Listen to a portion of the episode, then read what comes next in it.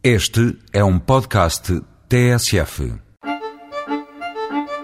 Neste espaço Evasões, animo o ouvinte a viajar pelo nosso país vinheteiro. Os produtores anseiam pela sua presença. Mas se alguma vez pensar em visitar outras paragens, comece por Bordeus. Para além de ser património mundial, Bordeus respira vinho.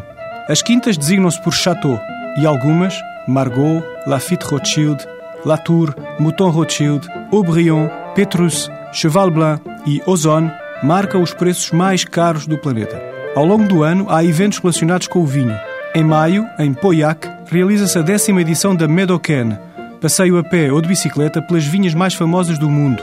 Confira em www.turismo-gironde.fr. No final de junho é a grande festa anual do vinho nos cais do centro de Bordeus.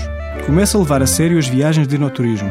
Em França, planifique férias em Bordeus, Borgonha, Champagne e nas encostas do rio Ródano. Caminhando para a Itália, programa um contacto espaçado com Piemonte, Toscana e a mítica Sicília. No Porto, prove vinhos estrangeiros nas garrafeiras Vinho e Coisas, Wine O'Clock ou Tio Pep.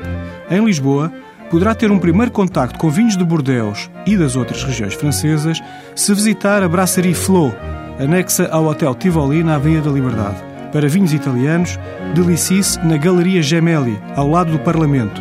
Por falar em Parlamento, passe das palavras às ações e reserve já a próxima viagem vínica.